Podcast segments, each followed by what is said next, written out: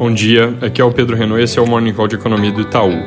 Ontem o noticiário da manhã foi dominado pelo B117, que é a nova cepa mais contagiosa do Covid que apareceu no Reino Unido, mas os mercados acabaram digerindo melhor o assunto durante o dia, recuperaram boa parte das quedas, apostando no fundo que as boas notícias recentes sobre vacinas e a perspectiva de imunização em massa ao longo dos próximos meses devem mitigar a possibilidade de um surto mais intenso. Até porque, como eu destaquei ontem, os estudos e conclusões iniciais sobre essa mutação são preliminares, mas não tem nada que indique que ela vai ser mais resistente a uma vacina ou que ela seja mais letal. Ela também não é a primeira mutação identificada, mas ela acabou sendo a que recebeu mais destaque. Isso é, na verdade, algo que é mais ou menos natural que aconteça ao longo do tempo.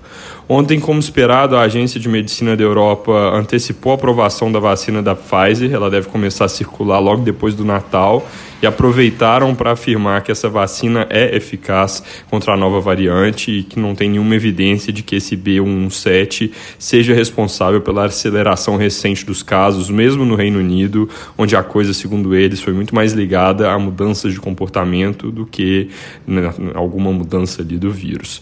Nos Estados Unidos, o Congresso aprovou ontem o tão esperado pacote fiscal. Ele acabou ficando menor que as expectativas iniciais, com 900 bilhões de dólares, que eram as negociações mais recentes, focados em amparar a economia no primeiro trimestre de 2020. Além disso, o governo Trump anunciou novas restrições de vistos para membros do governo chinês e publicou uma lista de empresas russas e chinesas que passam a ter restrições para a compra de tecnologia americana por estarem ligadas aos respectivos exércitos. Como de costume, China prometeu prometeu retalhar. Vindo aqui para o Brasil, o Estadão dessa manhã destaca que o governo de São Paulo estuda colocar todo o estado durante o Natal e Réveillon em fase vermelha do combate ao vírus, que significa abertura só de comércios essenciais, além de restringir acesso às praias com barreiras sanitárias e impedir ao longo do mês de janeiro que as cidades voltem para a fase verde, mesmo caso elas atendam a todos os requisitos. Esse é um plano geral para o estado que pode ser divulgado em breve, mas antes disso a região de Presidente Prudente deve entrar em fase vermelha hoje hoje, independente do resto, por causa de falta de leitos de UTI. Sobre a Coronavac, a Anvisa deu um certificado de boas práticas à fábrica na China. Isso é um passo inicial para uma eventual aprovação. Amanhã devem vir os resultados finais sobre os testes.